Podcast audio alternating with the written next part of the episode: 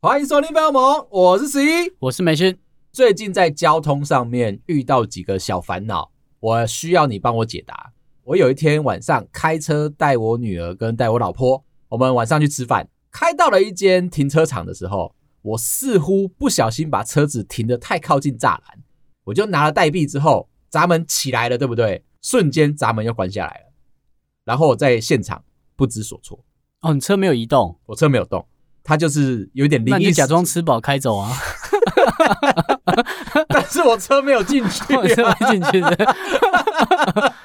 当下我不知道该怎么办。我老婆其实她也是有点傻眼的。那我们现在该怎么办？我就把那个代币拿去了缴费机，投进去之后跳出来说：“你不用缴费，因为十五分钟内不用缴钱嘛。”太好了，但是我车子还是在外面，就默默的再拿了一个代币，车子开进去，所以我现在身上有两个代币。我应该要用哪一个代币付费？哎、欸，我之前也有这样哎、欸，就我还没投币，他就让我出去了。那这时候你会把币再投进去吗？还是你就会开走？就开走啊。OK，所以我的车上有一些硬币，觉得好像是一个神秘的力量。但是我那一天哦，还是乖乖的把停车费付完了。所以我现在身上有多一个已经付完费的代币，要办抽奖吗？要抽给听众是？那你就留着啊，干嘛？怕会造成上次你说我们公司地下停车场那个管理员的困扰嘛？他上次不是就因为代币少了太多，他不知道该怎么办？哦，他有来问我那一次，对，所以他要一个有我有哎、欸，你问的好内心的黑暗面。我就担心这个，把那个代币啊，就是好好的还回去，留在那个停车场，不希望造成他的麻烦。第二个事件是前天一大早的时候，我把车子开下去地下室，把我的车子停好，准备上去楼上我们的实验室的时候，突然之间在一根很大根的柱子那边看到一个人影飘过去。既然有人影飘过去的话，应该是同事，所以我就在电梯门口等着对方过来，等了十秒，没有。那就没有人啊！那你现在会有一个小小的想法，到底是我的错觉，还是真的有人？你是不是应该离开好好上班，在那边想这些有人没有的，还不赶快按电梯上去？你如果按了电梯，你是不是就在逃避？做人要有大胆。哎、欸，如果你在按电梯的时候看到十公尺外有一个人要走过来，还有一段距离，嗯，你会等他吗？电梯门已经打开了，你人已经在里面了。我，我跟你讲。这个时候我就开始计算这个人的心态跟步伐是不是稳健的，是不是正确的。假设那个人跟你一样有一点点懒，看到电梯里面已经有人，而且在张望，走路的速度非常的慢，就是想，因为他想说透懂啊，有人会等我啊，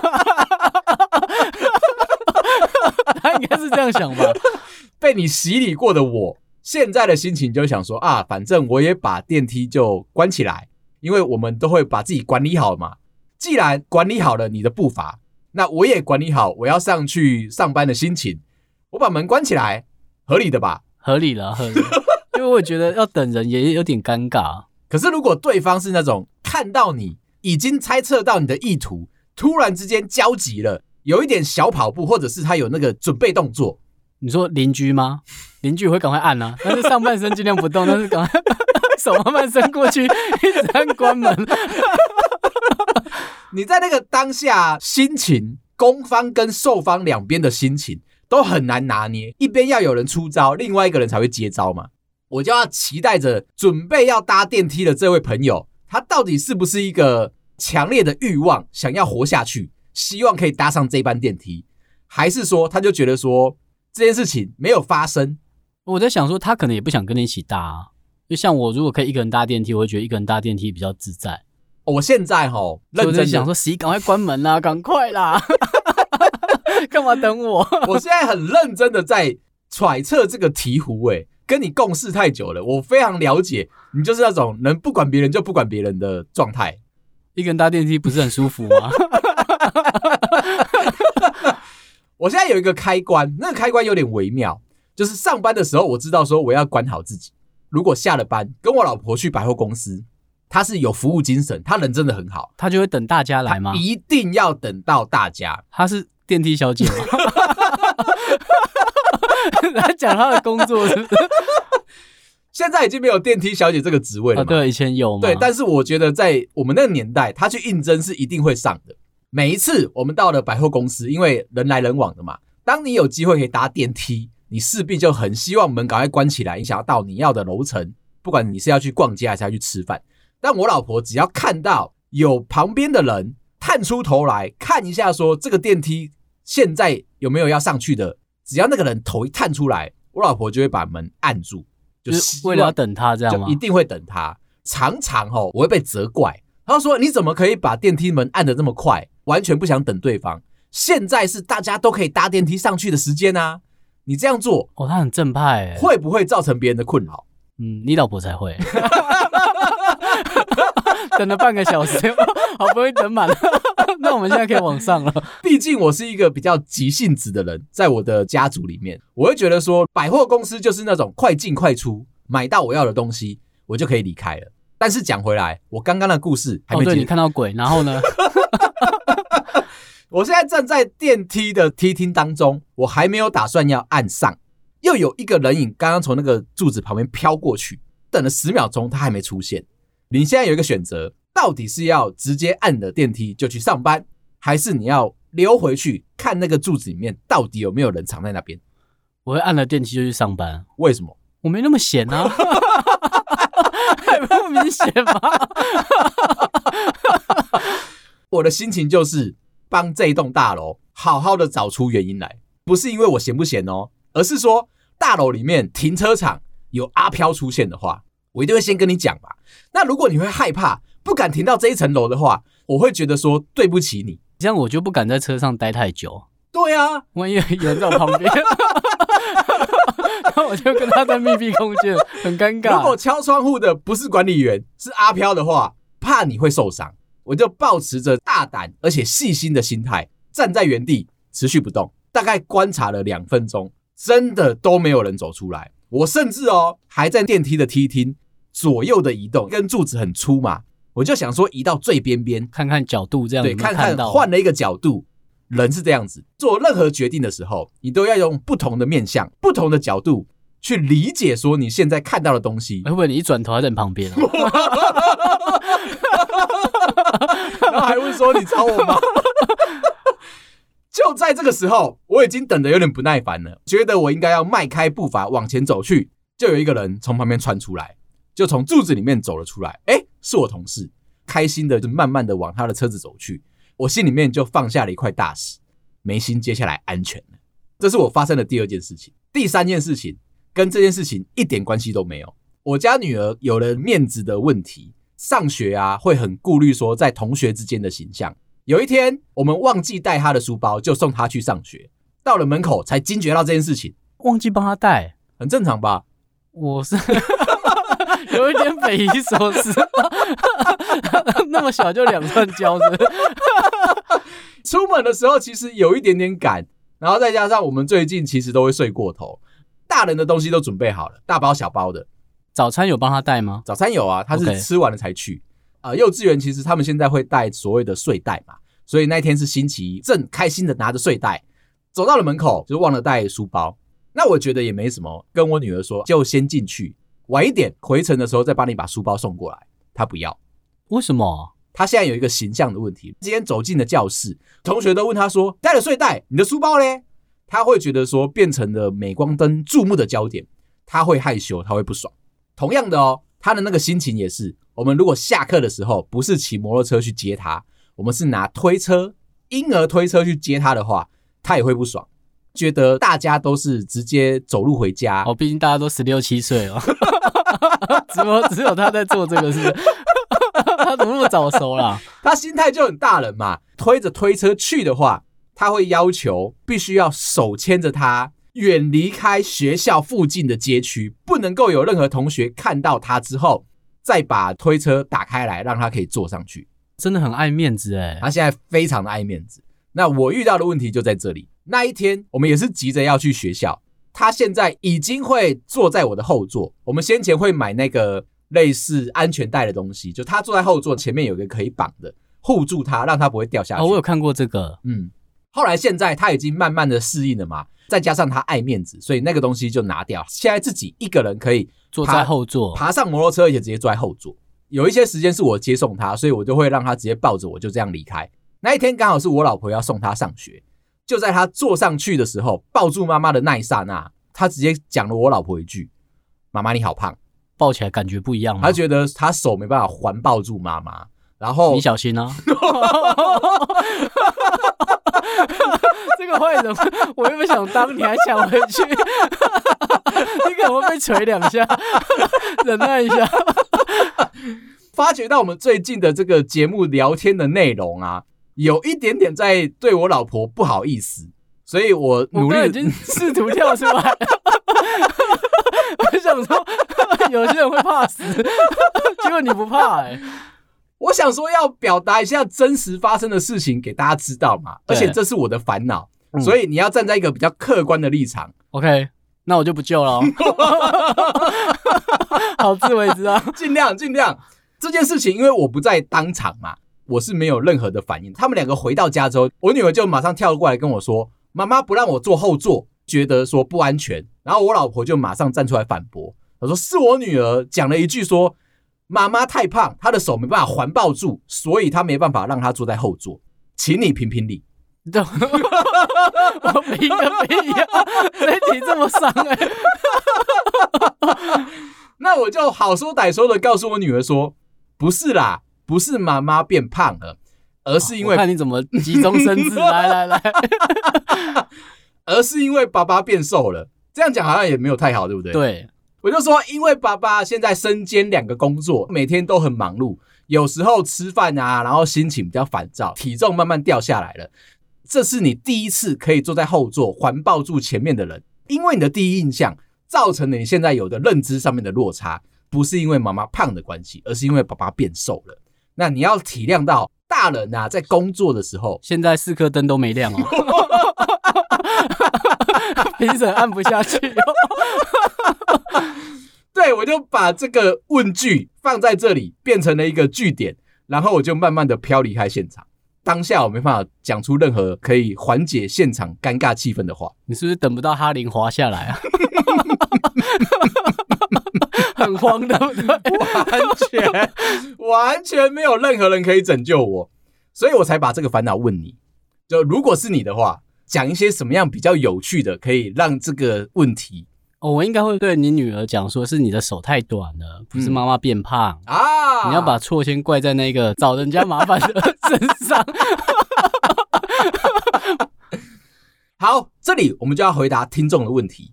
有一个听众想要问你说，有没有打算把我们的类别从喜剧跟即兴访谈跳到儿童与家庭？他们可以承受吗？在那么干净的地方，家长想说这个图案蛮可爱的，点进去，这可以听吗？听众觉得说那一个类别，那一个战场相对来说火药味比较没那么重。如果我们一直汲汲营营在排行榜的排名的话，跳到一个新的环境，就像你打电动一样嘛，开了一个新的伺服器，那所有的人就先跳过去占地为王，这件事情你应该要值得考虑。但 是我是怕毁了那边。还有另外一个听众也是相同类型的，请问你们两个有没有打算出书？这本书的书名叫做啊，从一个男子汉变成那个谁谁谁的老爸，角色的兑换吗？就有一种从大男孩变成大男人，最后变成一个爸爸的那个心态转变的心情。我们现在有点孬弱，可能写不出男子汉的部分。对，我看到这个标题的时候，我心里面就在想，我们什么时候男子汉呢？除了体态，除了上班的时候的心情以外，在哪里是一个男子汉的表现？至少刚出社会的时候，过了菜鸟工程师的那个阶段，有霸气。刚到资深工程师，或是你正要转小主管的时候，哦，哇，那时候你应该会很凶，呃，意气风发。对，好景不长啊。忘记珍惜那几年，然后马上就掉下来了。现在的我们应该没办法称得上男子汉。好，我刚刚讲的那个我女儿的话题还没结束哦。就在隔一天，当她已经讲了妈妈的身材好像有点状况的时候，也是一样睡过头。那我们家是老公寓嘛，所以他要走楼梯下来，走到了靠近一楼地板的前两格，啪的一声跌倒了，然后就跪下去。你老婆捶他哦，一个无差别攻击，这边完全没有任何侠怨报复的心态哦。可是因为。那个时间点距离校门要关起来有一点接近，我们其实快要迟到了，心里面有一把火突然间冒起来，我很想要冲过去问我女儿说：“你怎么那么笨？”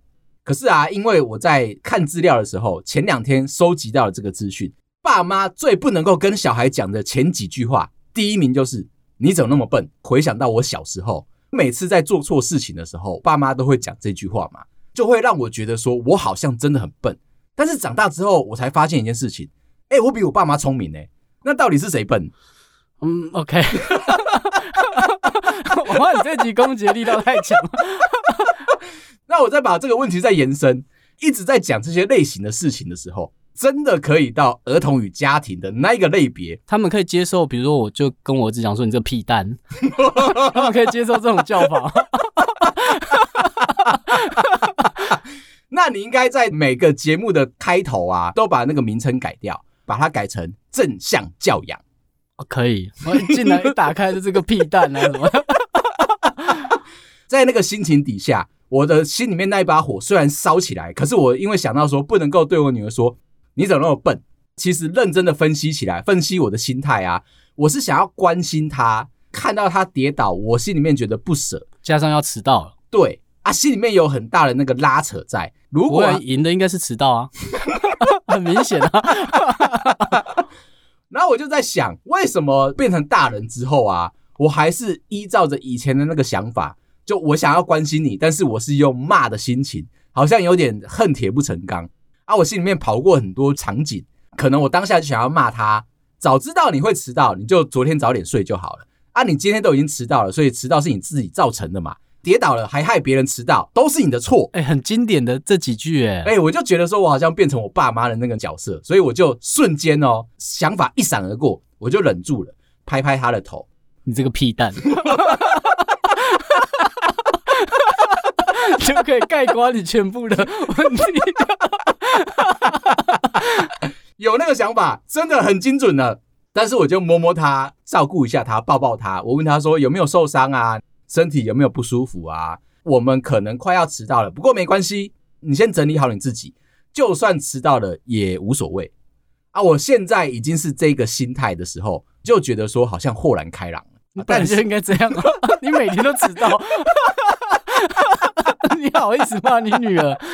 其实我才在分析一件事情啊，好像对小孩的容忍度啊，会比对身边的人来的更低。然后，对，你会带出很多那种很尖酸刻薄的语气，在对小孩讲。所以我找了几句，现在我们这个年纪听起来还是会觉得说有点伤人的话。我刚刚讲的是，哎，你怎么这么笨嘛？还有那个类型的，像是有时间玩，你还不如多读点书。这好伤人哦，就那种，因为跟玩的结果是一样的。我现在会乖乖去玩，花力气去读书。跟你花力气去玩，其实两个结果差距不大啊。以我们现在的年纪可以讲这句话嘛，但是以我们爸妈那个时候看小孩子的时候，会觉得说，你如果认真念书，你以后就可以当律师，就可以当法官，就可以当医生，就不会去当工程师。哦，那可能要。但我觉得工程师就是不一定要都先读好，你可以遇到的时候再读嘛，这是我们工作上面的特性啊。哦，所以才要加班啊。很大量的 Google，然后骗加班费这样子。还有一个，我也觉得听起来会很不舒服的。为什么别人可以，但是你不行？可能有很多个小孩互相比较嘛。比如说别人可以考一百分，然后你就只考了九十分，这个时候爸妈就会有一个很这种很强制性的要求。工作上好像也会被这样讲。主管其实都是爸妈那个年纪的长辈比较出来的，他就觉得说，为什么你这么糟糕？这个时候如果你反问他说，为什么你也做不到？比如说像郭台铭啊，比如说像曹新成啊，比如说像我不救你哦，他们怎么了吗？我说他们的金钱观跟金钱价值，为什么我的主管做不到那个水准？哦，OK OK，这样可以。对，嗯，小心啊。所以我就会觉得说，好像我们时不时的在接受这些话语的时候啊，被洗脑了。那是一个自噬反应。你的小时候曾经发生过这个流程，长大之后没有意识到说那件事情是错的，你就会跟着那个下意识去做同样的反应，到最后其实它是一个恶性循环。我们今天非常的正向，今天这一集就是一定要把它摆成正向教养，然后把它丢到 最后一个，我觉得很经典，不要像你爸一样。怎么了吗？怎么了吗？这骂完了吗？大概就是那个是小孩子的时候，做出任何任何超乎预期，或者是有一些离经叛道的事情，在妈妈的角度来看，他就会呛你这一句：不要像你爸一样。有一点在告诉身边的人说，其实嫁的不是太好，就有一种你知道吗？不是把。你觉得你老婆会骂出这种话吗？我觉得不会，但是我刚逞强了。最近真的是会发生类似的那个情形啊，像是我可能上厕所忘了冲水，或者是我喝饮料的时候就是随便摆，导致说到处都是水渍。这种事情，欸，你回家袜子会乱丢吗？我不会，我算是一个在你会固定丢同一个地方。我在衣物上面会有一点小小的坚持，但是我可能在喝饮料啊，或者是东西我可能不小心我会随手乱放的时候，这个时候我就会听到这句话。然后我女儿就会被接着骂，就是哎，你不要跟你爸一样，到处东西都随手乱放。听进去之后啊，我就开始默默的反省。我算是一个非常可变的人，只要有人骂我，我就反省。反省到最后，我就觉得说，这世界对我不太公平 就怎么要求这么多？我就从这边开始发想一件事情，其实它是一个可能会迟到的状况，所以我心里面也开始焦急了，找了一些关于坏习惯。其实也会有好处发生的这种心态来弥补我自己啊！如果今天我女儿迟到了，我又很生气，我又骂了她说，你怎么那么笨，变成说到最后气的是我自己，但是身边的人完全都不在乎，迟到了老师也不会觉得说特别怎么样嘛，毕竟他还很小啊。对，然后再、就是、想也知道是爸妈害的、啊，还会讲不要像你爸一样，所有的标准都以爸爸为出发点，是不是？我就在想说。干嘛为了这件事情来让自己变得这么的生气？一整天可能都很浮躁。后来我就想着，其实迟到好像也没什么大不了了。我就把那个易怒的那个火啊，就整个把它消掉了。除了我抱了我女儿，告诉她说：“哎，我很关心你啊，希望你没事啊。”我们也顺利的骑车到了学校，而且是在七点五十九分三十一秒的时候顺利的进去。你想看学校真的会关门吗？会会会会会，但是他还是会看说有同学如果慢慢的进来的话，他丢进去，他在对面接是吗？不是在玩美式足球啦。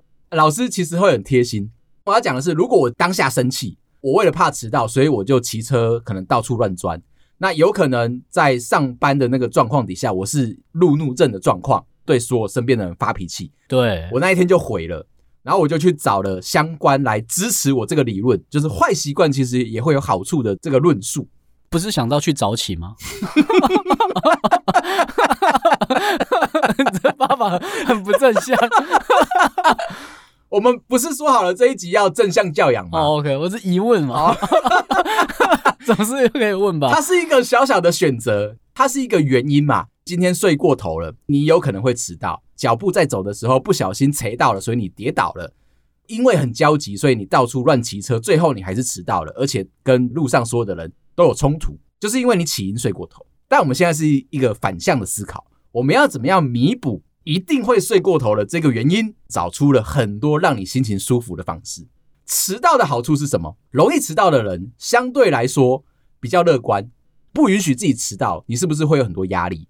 乐观有什么好处呢？会降低你的心血管疾病的发生率，这有根据吗？而且这是美国哈哈哈佛大学提出来的研究，这样可以吧？可以。乐观的人呢，比较不会有压力产生；比较拘谨的人，不喜欢迟到的人，他就会给身上带来很多的压力。怕迟到，你可能会设置六个闹钟，每个闹钟间隔二十分钟，光是起床这件事情你就很有压力了。久而久之，你睡不好，你失眠，导致说你容易有高血压，你容易有心脏的疾病产生。但是如果你今天是一个不怕迟到的人，你是乐观，居然可以比别人多活个十几二十年哦，不一定是好事哦。请问是有钱的活还是没钱的？我们先不讨论这件事情。乐观的人，你心情是不是长时间都保持开朗？哦，也对啦，那你可能就没有那么在乎钱。对，有没有钱对你来说重要吗？嗯、另外一个就是吃早餐的时候啊，其实顺道把甜点也吃下去的话，对你以后的人生发展是好的。减肥的时候，常常之间你会觉得说今天不能够吃甜点，你会有一种很克难的一个心情，就是我只能够吃这些东西，多了一点点坏习惯。你在吃早餐的时候，顺便把甜点也吃下去，除了增加碳水化合物的饱足感以外啊，不会有那个补偿心态，减肥就毁了。不然呢？他在讲你在减肥的时候吃的东西，可能都是原型食物嘛，餐跟餐中间可能受不了，导致说你会吃更多的食物。对，一大早你就把罪恶感先吃完了，你一天有十八个小时。你就完全不会觉得说自己好像做错了什么事情，一大早你就把该做的事情都做好了。都做好了。还有一个小小的拖拖拉拉的人啊，其实他可以提高很多的创造力，表示说做每件事情啊，喜欢留一些空档，不要把时间给塞满。这种类型的人呢，你有一个非常大的优点，很懂得等待适合的时机再出手。你会拖拖拉拉，表示你有在关注时间，不希望提早做完。它其实延伸到你上班哦，给了你一个案件，跟你说三天内要完成，一天半就做完了。不行不行不行，等待一个适合的时机再把工作做完的话，其实对你的职业发展会特别特别的好。最后一个，经常抱怨的话，其实是有助于你抒发你的心理压力。你把烦恼说出来了，而且那种正向的抱怨啊，可以让别人更了解说要如何帮助你。今天如果没有在前半段告诉你说我遇到了这个烦恼，你是不是？欸，你老婆有跟你吵架吗？攻击她的体态的时候，我从来都不攻击她的体态。刚刚是我女儿，这个洞我不跳哦。她如果被攻击体态，她会不开心吗？她就是一个很乐观的人。体态这件事情，如果不影响到健康，你喜欢怎么样，那是你的事情。我也不会特别去要求她一定要瘦下来啊，一定要减肥啊。所以我觉得我女儿是一个非常勇敢的人，勇于指正出某一些小小的错误，然后用一些钢铁人吗？可是我话讲回来，如果我没有在节目上跟你讨论这件事情的话，你是不是不知道怎么帮助我？对，那我把它讲出来了，我还是不会帮你。这就是我找到刚刚讲的那些迟到的好处。还有一个意想不到的，爱吃口香糖。有些人把它定义成是一个坏习惯。吃口香糖啊，除了可以提高注意力以外，甚至哦，智力测验上面可以让你获得好处。为什么？有一个研究啊，就把人分成两类，一个是会吃口香糖的人，一个是不会吃口香糖的人。这两组人在不同的教室里面考着一样的考卷，最后的成果跑出来，吃口香糖的这一组人远远比不吃的人。分数提高了十分以上，这是一个很精准的实验吗？他们本来就是两群人啊。对，你的问题来了，同一个人有吃跟没吃，然后拿来做智力测验，好像比较可以说服得了你，对不对？对啊。可是你要知道一件事情，智力测验这个东西啊，它是一个逻辑题，做的越多，你的智力就越高，它就没有一个客观的水准来去评判这件事情。今天我们把量给放大。有一票人认真吃口香糖作答啊，虽然说每个人的智力不太一样，平均水准是吗？平均啊，调性啊，可能都差不多。吃口香糖提高了专注力，作答。你有接业配是吗？这到底是什么？我想要试着让大家不要觉得说你有一个坏习惯，一定要急着把它改变掉。最近在把这个 slogan 放在心里面，就是不要因为别人的过错而来惩罚你自己。我们常常会有那个做爸妈的心态嘛，看到别人不好，就觉得说是不是我自己连带造成这个状况，怪罪自己，或者是对自己生气。可是其实那是别人会这样子哦，用别人的错，你也在怪自己哦。你的心态真的很正确。不过有，因为你刚才你女儿迟到，你会觉得是你的过错吗？对啊，我没有办法早起，或者是我没办法。以后我快迟到可以打给你吗？再不然我要迟到了。我要去接你，是不是？担心说爸妈的那个爱啊，有时候那个大爱会无限的扩张。仿佛说，所有人都必须要被我照顾。如果我没有把对方照顾好，对方有一点点损伤，不照着我的预期的事件或者是行程出发的时候，都是我自己的过错。那我现在就是在慢慢修正这件事情，不要把别人的过错变成自己的困扰，最后拿来惩罚你自己。所以我就连带着，今天是一个坏心情的状态，它也是有好处，可以把你的负能量转化成一个动力。非常非常正向的一集。第一个是你的记忆力可以变得更好。坏天气或者是坏心情出现的时候，你是不是那一天的生活你会觉得特别的深刻？反而你是快乐的时候，快乐的时间总是过得特别快嘛，你反而没有特别特别的记忆。哎，这个蛮有水准的一句话，是不是？嗯，我跟你讲，我们现在目标就是把这个节目的值跟量提升到一个可以符合儿童与家庭 这个类别。可以不要吗？因为你心情不好的那一天，你会特别有记忆；反倒是你在那一天，你可以做出更多、更多有利于你自己的一些行为模式。而且，如果你要抱怨的话，你要那一天要细数很多细节，然后每个人这个移动、场景、表情，你都把它巨细靡遗的刻画下来。这就是为什么坏心情其实也会有好处。第二个，你的判断力会更精准。已经在不爽。如果是一个主管，你现在很不爽，案子怎么样啊？或者是股东骂你啊？你有一个小小的下属啊，递了一个出差的请款单进来，这真的很白目，是不是？你的判断力会变得更精准，开始拿放大镜一条一条的去名列他是不是值得请这个款，加上你会去对他的时间，他原本可能进来希望说你心情好嘛，你签个名，他就可以去领钱了。为什么吃二十几块人民币的冰呢、啊？